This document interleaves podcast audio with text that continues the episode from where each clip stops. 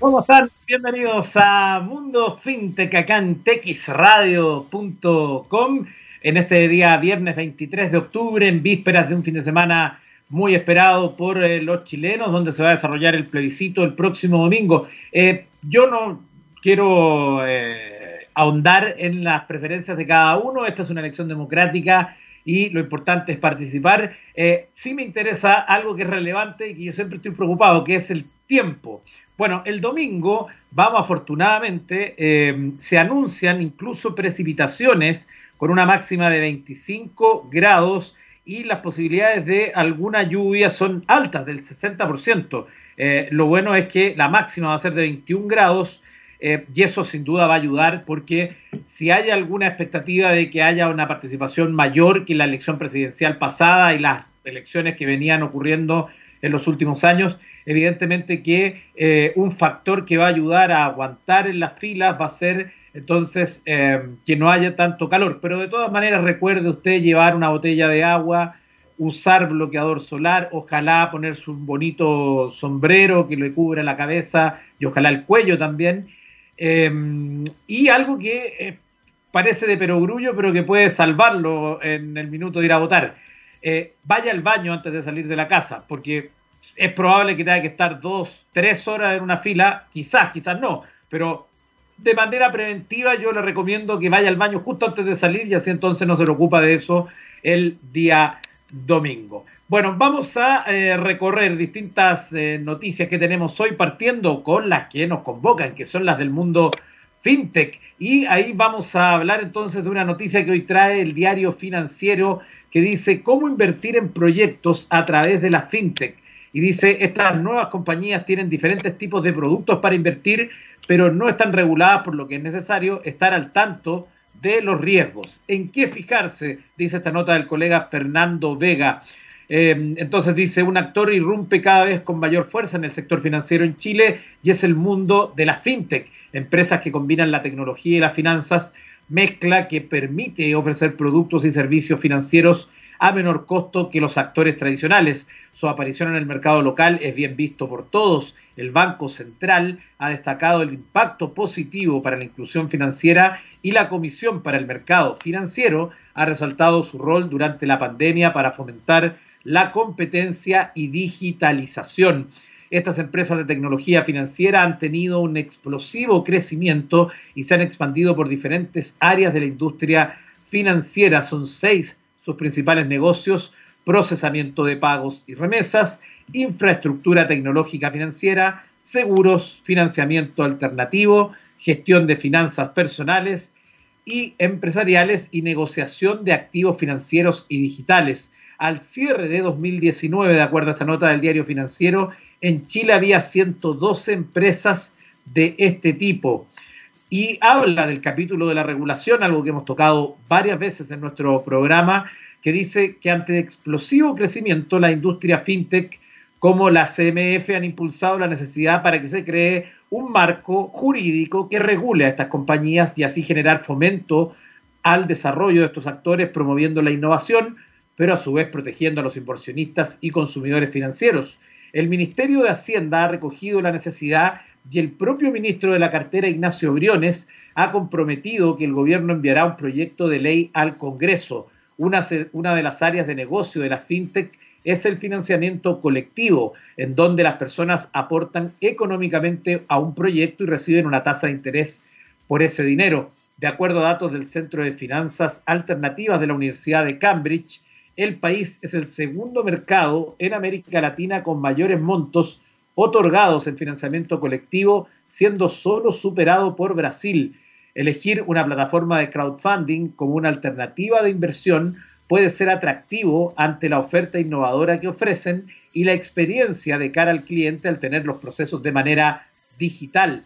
Pero al no ser una industria regulada es necesario tener en cuenta algunas recomendaciones que dan el mercado antes de aventurarse con financiar un proyecto. Primero, los expertos señalan que se debe revisar los comentarios que existen sobre las empresas en redes sociales. Al ser compañías que han emergido de la mano de la revolución digital, se podrá encontrar las reseñas de las experiencias que han tenido otros usuarios en las redes sociales. Esto permitirá evaluar la calidad del servicio o el producto, corroborar sus características de acuerdo a lo que se promociona y tener una, en cuenta la experiencia de otros usuarios. Una segunda sugerencia que dice en esta nota del diario financiero es tener claro a qué se quiere apostar. Y si es el crowdfunding de capital, hay que tomar varias precauciones porque el dinero se está invirtiendo, que se está invirtiendo se dirige a startups. Por otra parte, está el crowdfunding de deuda, que es el más popular en donde se financian facturas u otros instrumentos y se da una tasa por el crédito que se otorga. Esto va a depender exclusivamente de la aversión al riesgo que tenga cada persona. También hay crowdfunding inmobiliarios en el que una fintech te ofrece convertirte en socio y socia de una propiedad que será vendida posteriormente, generando ganancias para todos los accionistas. Esta fórmula ha sido muy exitosa en varios países para financiar proyectos habitacionales. El crowdfunding permite a distintas personas de cualquier parte del mundo acceder a proyectos que le interesen contribuyendo a ese mismo. Un tercer consejo que entregan siempre los expertos es establecer una buena estrategia de inversiones que se quieren realizar y acotar el riesgo, el clásico no poner todos los huevos en la misma canasta. Una muy buena nota que habla hoy entonces de las distintas dimensiones del fintech en el diario financiero. Y vamos a irnos hasta la región del Biobío porque allá el diario de Concepción, usted lo puede leer en diarioconcepción.cl, trae la siguiente nota hoy en su sección de economía y negocios. Ley FinTech el desafío para pasar de miles a millones de usuarios en Chile. Entonces, esta nota dice que de acuerdo con el último informe de inclusión financiera de la ex Superintendencia de Bancos e Instituciones Financieras, el 97% de las personas en Chile tiene acceso a servicios financieros, pero solo una minoría a créditos, mecanismo de ahorro y a distintos servicios de administración del dinero, Actualmente existen cinco grupos e-, específicos que se encuentran excluidos del sistema financiero en Chile. Los sobreendeudados, los migrantes, las mujeres, debido a brechas de ingresos que existen, personas de la tercera edad de bajos ingresos y las MIPIMES. Para el director ejecutivo para la industria financiera de Accenture Chile, Nicolás Deino, la industria financiera tiene hoy una importante oportunidad de incluir a estos segmentos a través del impulso del Open Banking, posibilidad de crear nuevos negocios y ecosistemas digitales de APIs ofrecidas por los bancos y el trabajo de la banca tradicional con la fintech, sobre todo en momentos en que la pandemia ha aumentado como nunca las necesidades de digitalización de las empresas, no solo para llegar de forma más efectiva a sus clientes, sino que también para generar modelos de negocios más efectivos, productivos e inclusivos. Si hay algo claro a la fecha es que las fintech llegaron para quedarse y los motivos nacen de la necesidad de que el mundo financiero actual no ha sido capaz de atender, ya sea por falta de acceso o por información relevante respecto de las finanzas personales, ya sean domésticas o corporativas. Así lo estimó el coordinador del área internacional de innovación y tecnología de la Facultad de Ingeniería y Tecnología de la Universidad San Sebastián, Luis Angulo, comillas, emprendedores, microempresas y trabajadores no formales tienen marcos de acción muy reducidos con la banca tradicional, lo que se transforma en tierra fértil para iniciativas de innovación tecnológica relacionadas con productos financieros. Y en el caso de Chile no es menor. A través de FinTech Chile ya hay más de 80 asociados ofreciendo este tipo de servicios. Acotó Angulo. Ya lo sabe, más información respecto a esta importante nota usted la puede leer hoy en el diario Concepción.cl. Le dejamos las notas FinTech y mucho más para irnos a la música y luego recibiremos a nuestro invitado de hoy. Nos vamos a ir a escuchar la canción Jump de Van Halen, que curiosamente es el único sencillo del grupo en haber alcanzado el número uno en el Billboard Hot 100. Estamos de vuelta en Mundo FinTech, dejamos atrás a Van Halen y entramos de lleno a hablar con nuestro invitado de hoy, Santiago Vergara, que es de Apiux Tecnología y que nos va a estar contando entonces de soluciones en la nube. ¿Cómo estás, Santiago? Buenas tardes. Hola, Eduardo. Muy bien. ¿Y tú? ¿Qué tal? Bien, gracias por este contacto. Eh, bueno, mira, como todos los invitados que tenemos, que todos vienen del mundo fintech, eh, a mí siempre me gusta preguntarles qué estaban haciendo antes de eso y cómo llegan a esta idea, a esta solución eh, y cuántas vueltas se dieron para llegar a ella, porque uno cuando está creando muchas veces va desechando otras cosas, ¿En qué estaban cuando germinó esta semilla? Mira, eh, yo me declaro un geek casi de nacimiento. Eh, yo programo desde los 11 años más o menos, entonces, luego en el mundo informático nunca fue mucho tema. No, no tuve, digamos, ese cuestionamiento de carrera ni nada de ello. Y desde este punto, estoy desde muy chico, igual trabajando, haciendo cosas, pero en general, dentro de toda mi trayectoria profesional, desde un principio estuve en consultora. Entonces me ha tocado ver problemáticas en banca, problemáticas en startups, problemáticas en retail y así sucesivamente.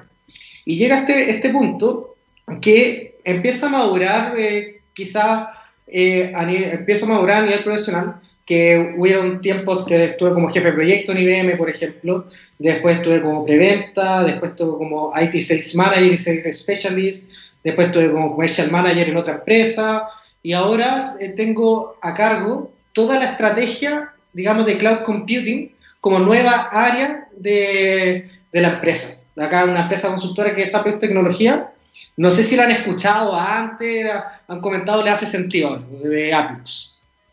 Yo, por, ¿para qué te voy a mentir? Yo no había escuchado nada, lo que he visto es a través del sitio web que me mandaron. Eh, así que cuéntanos justamente de qué se trata Apix y, y si estoy bien, es Apiux, ese es el nombre. Apiux. Apiux. Apiux que junta app de, de experiencia de usuario, ¿no? User Experience.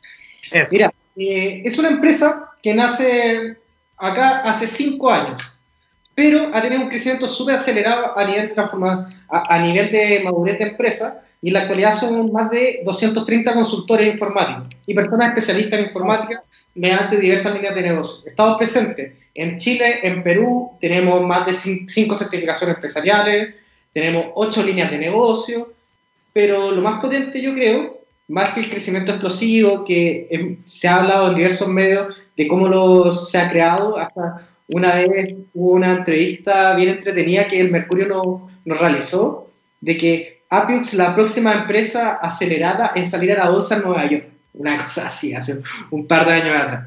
Entonces, hace una empresa consultora que, como bien empresa consultora, ve problemáticas de negocio y estas distintas problemáticas de negocio las va aterrizando para ver cómo la tecnología puede acelerar el proceso de transformación digital, impactando hacia el negocio y agregando valor de esa forma.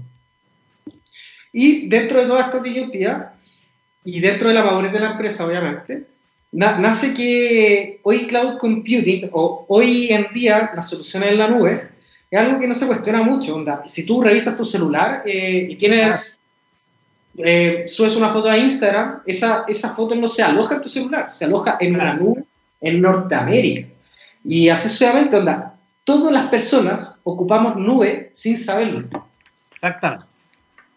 Claro, yo eso también, yo soy profesor universitario y hago ramos de periodismo digital, y justamente esta semana me tocaba explicar ese tema, ¿no? Y de, cómo eh, el cloud está presente en todo nuestro quehacer habitual y no nos damos cuenta, ¿no? Y sobre todo los más jóvenes que, están acostumbrados a ello, que no, que no pasaron por la etapa, por ejemplo, donde uno para escuchar una canción la tenía que descargar en un equipo y poder y reproducirla. Eh, no sé, seguramente tú, eh, como dices que eres tequi de toda la vida, seguramente también estuviste en esa generación que se traspasaba archivos y se vendían para acá y para allá. Claro, uno está acostumbrado hoy día, los jóvenes Spotify ponen, ponen play y suena y cree que todo pasa de manera básica.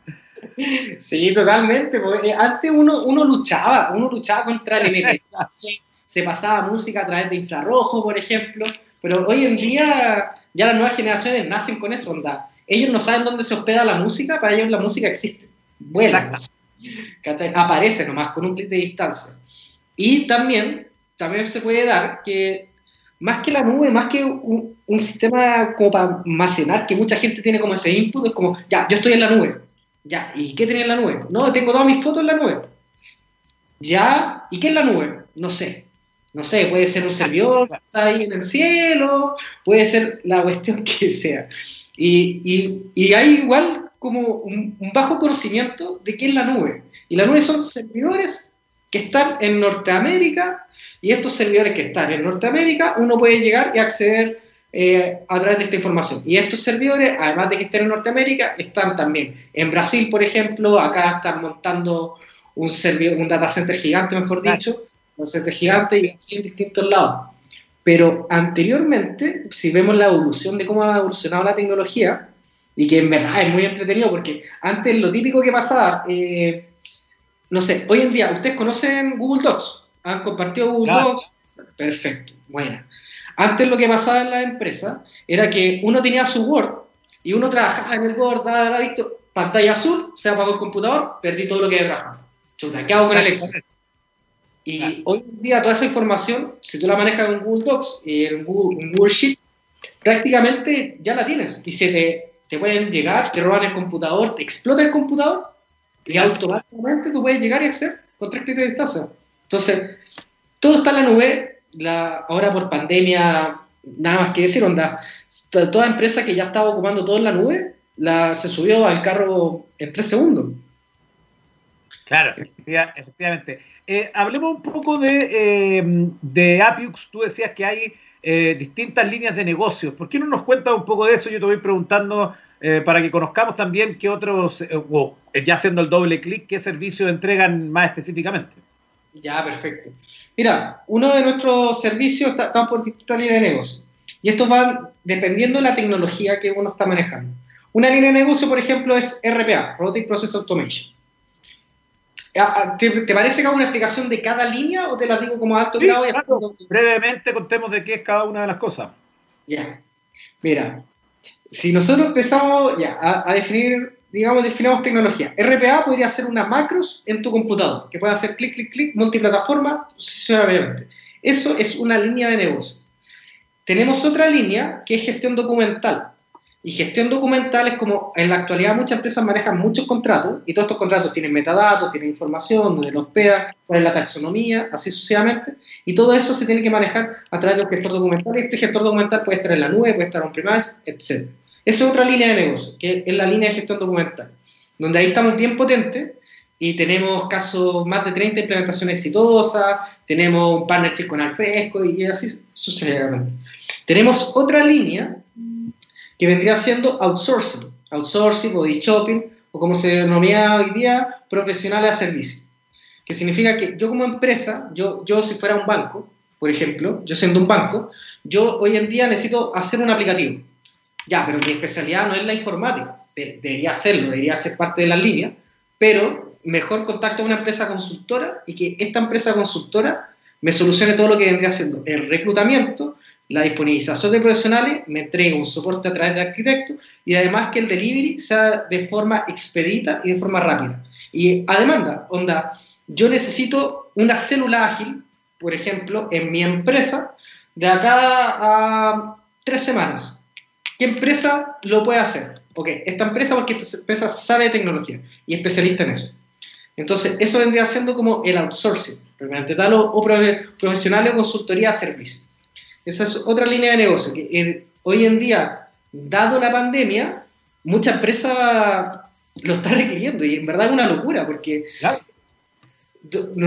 si yo tenía que hacer cinco aplicativos de acá a final de año, ahora gracias a la pandemia tengo que hacer 10 y los tengo que sacar ahora, ya. ¿Por qué? claro.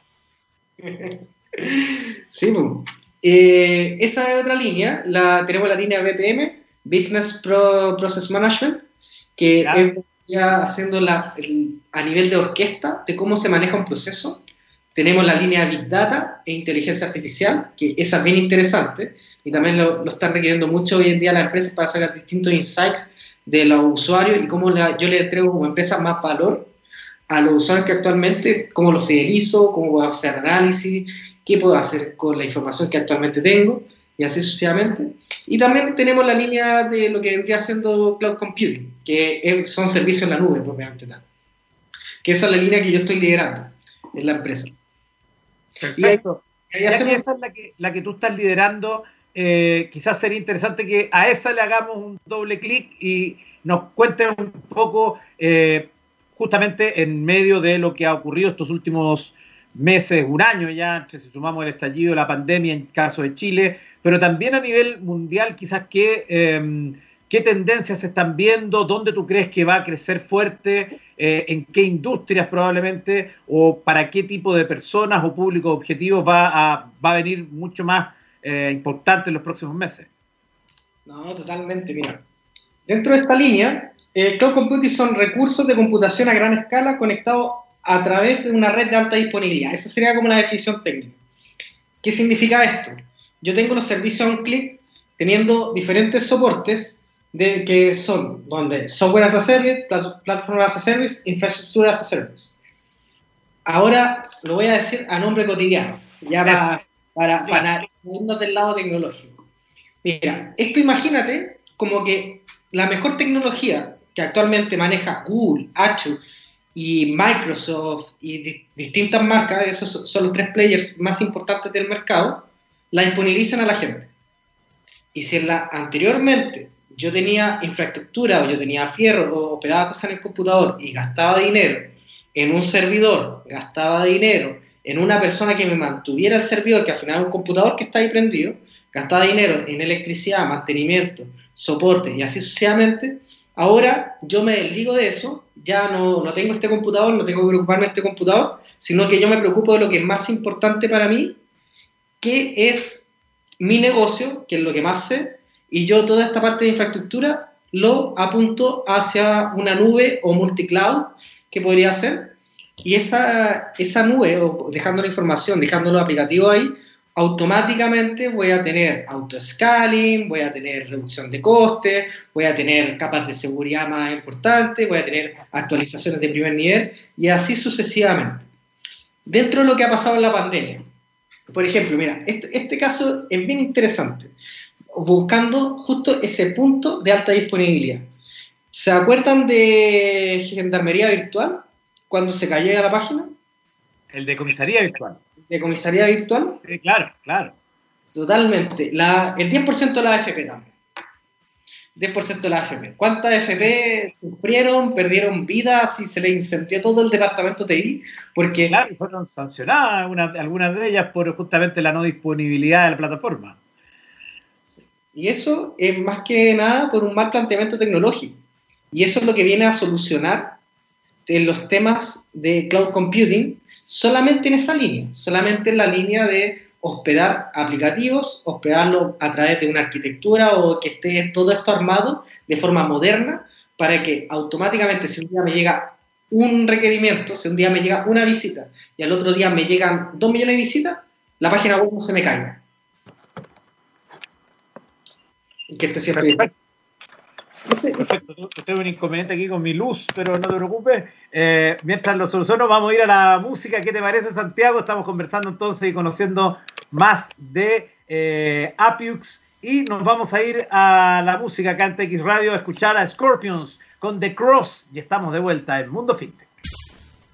Estamos de regreso en este capítulo de Mundo Fintech en este día 23 de octubre a dos días del plebiscito en nuestro país. Estamos conversando con Santiago Vergara de Apiux Tecnología y hemos estado hablando de las distintas soluciones que ellos tienen, eh, también eh, fundamentalmente eh, en, la nube, pero también queremos que nos des tu visión respecto al mundo fintech y qué soluciones o qué alternativas ves tú allí. Bueno, es un tema yo creo que es muy interesante este último tiempo, porque, mira, por ejemplo, solo pensar que hoy en día puede hacer una transferencia mediante un aplicativo celular, eso es gracias a, gracias a servicios en la nube. Y dentro de todos los casos de uso que podemos ver en la industria y cómo está cambiando, cómo está mutando esta industria fintech, que ojo, es una de las industrias que más está cambiando gracias a cloud computing, es que nosotros podemos tener soluciones de big data, por ejemplo, tengo mucha información de muchos clientes y ojo, si uno se mete en la actualidad a X banco y sale, tiene un crédito preaprobado por X cantidad de millones de pesos, ese, ese crédito, ese, solamente ese punto para que te aparezca ese icono es Big Data. Y ese Big Data hoy en día, ¿dónde lo alojo? En servicios de computación en la nube, porque ahí hago todo el procesamiento de datos. También tenemos otro punto que es bien, bien potente, que son todo lo que vendría siendo la detección de fraude, la detección de fraude hoy en día. Por ejemplo, si, no se, si se han dado cuenta, ahora cuando uno hace una transferencia, dependiendo del banco, a veces te pide doble verificación y a veces no. Y ese, ese punto, para que ocurra todo esto, hay un modelo que significa una detección de fraude, que, por ejemplo, si yo el día de mañana llego y eh, trato de hacer una transferencia a una cuenta de Irán por un millón de pesos, claramente me van a llamar del banco, me van a pedir, oye, estás haciendo una transferencia. Y eso no es casualidad, esos son servicios que están en la nube. Pero también tenemos cómo ha mutado todo esto y hay un concepto bien fundamental, bien potente, que hoy en día la toman muchas fintechs y muchas startups, que es Open Banking. Open Banking es como un banco se abre al mundo. Yo como banco, banco TXS me tengo siempre todo mi sistema, pero ahora yo voy a disponibilizar a todas las personas que puedan ocupar acceso a través de servicios hacia mi información. ¿Y qué significa esto? Si hoy en día tú quieres tener una aplicación que se meta a tu banco y empieza a analizar cómo tú estás gastando tu dinero, y que en base a eso te saque distintas proyecciones, si está gastando bien, si está gastando mal, si prácticamente llegamos a fin de mes o no llegamos a fin de mes, todo eso se hace a través de esta, esta nueva revolución que se está dando como Open Banking, que al final es crear nuevos negocios y ecosistemas digitales a través de distintas aplicaciones de servicio. Es decir, que distintos aplicativos se conecten a mi banco y empiezan a agregar valor de forma brutal para crear nuevos servicios y se da un hecho muy colaborativo y digamos un escalamiento a nivel de servicios, porque yo como banco o yo como fintech o yo como cualquier industria financiera, yo lo único que voy a buscar es uno, cómo ver y optimizar a nivel de costos toda mi operación. Segundo, cómo le entrego un mejor servicio al cliente. Tercero, dentro de esta propuesta de lo que le estoy haciendo al cliente, ¿le estoy añadiendo valor? ¿No le estoy añadiendo valor? Si no le estoy añadiendo valor, ¿de qué forma otros aplicativos me pueden añadir valor a mí yo sin invertir tanto en cuerpo T? Y por ejemplo, no sé si tú conoces Fintonic. Sí, los tuvimos acá invitados, hemos tenido a varias fintech nacionales en, eh, en, este programa, que es donde tienen que estar. ya, mira, muchas de esas fintech, lo más probable es que se benefician gracias al concepto Open Banking. Porque llegan y ocupan servicios de banco como les dé la gana, no, como les dé la gana, pero como el banco quiera que puedan ser utilizados. Entonces, distintos, distintas empresas, distintas startups que son fintech ocupan distintos servicios en la banca para disponibilizar y agregar valor al uso de ellos. Pero también tenemos otro punto que yo creo que hace bien en boca, que es el punto de la seguridad. Tú al momento de tener parte de tus aplicativos en la nube, imaginemos un servidor en Brasil de AWS, hackear ese servidor, hackear solamente que una persona se meta a ese servidor, es casi imposible. ¿Por qué? Porque Amazon está administrando la mayoría de las capas de seguridad a bajo nivel, digamos a, nivel de arquitectura tecnológica, Amazon la está administrando. Entonces, que lleguen y se metan en ese data center en Brasil con la tecnología de Amazon, es muy difícil. Y eso es algo que yo creo que está haciendo bien en boca y es un valor muy importante porque yo como cliente de cualquier fintech no voy a querer que mis datos sean, sean tomados porque son datos sensibles en general. Claro, efectivamente. Oye, te puedo hacer una pregunta que no tiene nada que ver con esto, pero que aprovechando que estás hablando de ciberseguridad, que es un tema que también nosotros tocamos harto acá, eh, ¿cuál es tu visión de lo que ocurrió con la clave única? No sé si te enteraste de este hackeo y que el gobierno ha dicho que era imposible que se llegara a las claves, pero efectivamente las claves, cuando uno las trató de utilizar nuevamente, hubo que cambiarlas obligatoriamente porque el sistema te lo pedía. Em, ¿Cuál es tu visión de lo que ocurrió allí? ¿Es tan grave o no es tan grave? Mira, si uno empieza a ver el record track o distintos todos los casos que han pasado en el gobierno, de que la filtración de datos en server, de que han hackeado esta página, que han hackeado esta otra página, en general los datos de todos los chilenos, que son los que deberían ser importantes, y lo más probable que haya un sumario de todo esto, todo esto, toda esta tecnología, y por eso se creó el CECIR, el nuevo organismo para ver temas de seguridad de la información y ciberseguridad para todos los distintos ministerios, como Ministerio de Defensa. Eh, en general, todo lo que ha ocurrido con clave única, y esto últimamente que ha estado en la palestra, es, se, da, se da prácticamente porque Y hasta fue, mira, dos cosas. Uno, al principio el gobierno dijo que no hayan hackeado clave única. Y segundo, hace poco salió como atraparon a la persona, no me acuerdo dónde, de, ok, vamos a la clave única.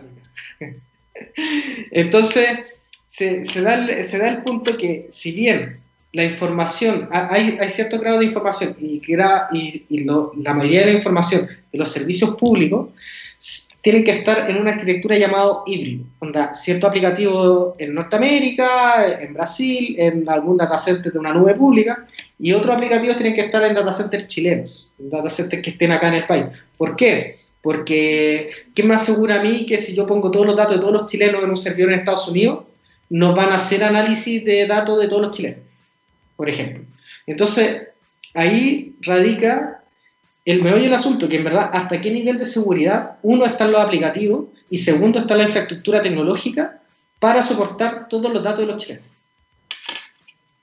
Que, que eso es bien potente y es fundamental porque la ciberseguridad, digamos que es algo que siempre ha existido, pero lo, lo último, los últimos dos, tres años, todos los días, yo creo que sale una noticia de ciberseguridad, que han hackeado Además, el phishing que está súper de moda y eh, además los propios medios lo van informando, es solo, un gran tema. Bueno, Santiago Vergara, te queremos agradecer por este contacto. Si quieres pasar algún aviso para dónde pueden contactarlo y conocer más de sus servicios.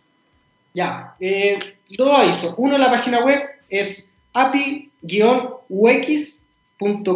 Ahí pueden contactar a Apius. Y segundo, mi correo es santiago.vergara api-ux.com. Si quieren saber más información de nuestro offer a nivel cloud o si quieren indagar más de lo que vendría siendo la empresa y cómo los podemos ayudar en la aceleración digital. Perfecto, muchas gracias por este contacto con TX Radio, Santiago. Ya. Bueno, y en los últimos minutos de Mundo FinTech también siempre revisamos noticias que son llamativas del mundo de la tecnología en general y queremos irnos a Firewire para una noticia que habla de justamente un eh, hackeo de la cuenta de Twitter de Donald Trump. Eh, un holandés adivinó la clave de la cuenta de Twitter del presidente de Estados Unidos y era una contraseña demasiado endeble. La cuenta de Twitter fue hackeada entonces y adivinó la contraseña de una manera muy sencilla. De acuerdo con el diario de Volkskrant de Países Bajos, Victor Givers se metió en la cuenta del presidente de Estados Unidos adivinando la clave. Era MAGA 2020, eh, signo de exclamación. MAGA son las siglas de Make American Great Again, el eslogan de Trump desde antes de llegar a la presidencia. Quiere decir, haz América grande de nuevo. Gavers es un experto en seguridad, según indicó, tuvo acceso a los mensajes directos de Trump. El diario de Volkskamp conversó con el autor del hackeo. Dice, esperaba ser bloqueado después de cuatro intentos fallidos o al menos que pidieran información adicional. Logró entrar a la cuenta del presidente en su quinto intento. No obstante, Twitter niega que haya ingresado. No hemos visto ninguna evidencia que corrobore esta afirmación, apuntó la compañía en un comunicado. Implementamos proactivamente medidas de seguridad de cuentas para un grupo designado de cuentas de Twitter de alto perfil de, eh, relacionadas con las elecciones. Givers llamó la atención, llamó la atención de la CIA, la Casa Blanca y el FBI y Twitter, según su historia en el diario de Volkskrant. Ya en 2016 había entrado en la cuenta de Trump utilizando la clave You are fired, su frase favorita en el programa El Aprendiz. Ahí está entonces parte de esta información que vamos a estar reporteando y monitoreando porque es muy llamativo, ¿no? que una persona con el nivel de relevancia y de información eh, que puede contener su cuenta de Twitter eh, utilizara, si es que es así, una clave tan, eh, tan extraña. Así que vamos a estar monitoreando este caso y con eso nos despedimos de este capítulo de Mundo FinTech y nos vamos a ir con una canción del año 1968 que la revista Rolling Stone colocó en el puesto 101 de las 500 más grandes de todos los tiempos, pero para que no se asuste nuestro control, don Gabriel Cederés, no vamos a escuchar la del 68, que es la original de Jimi Hendrix, sino que la versión que se hizo el año 1984 con Stevie Ray Vaughan en su álbum Couldn't Stand the Water, la canción Voodoo Child. Y nos vemos el lunes post plebiscito.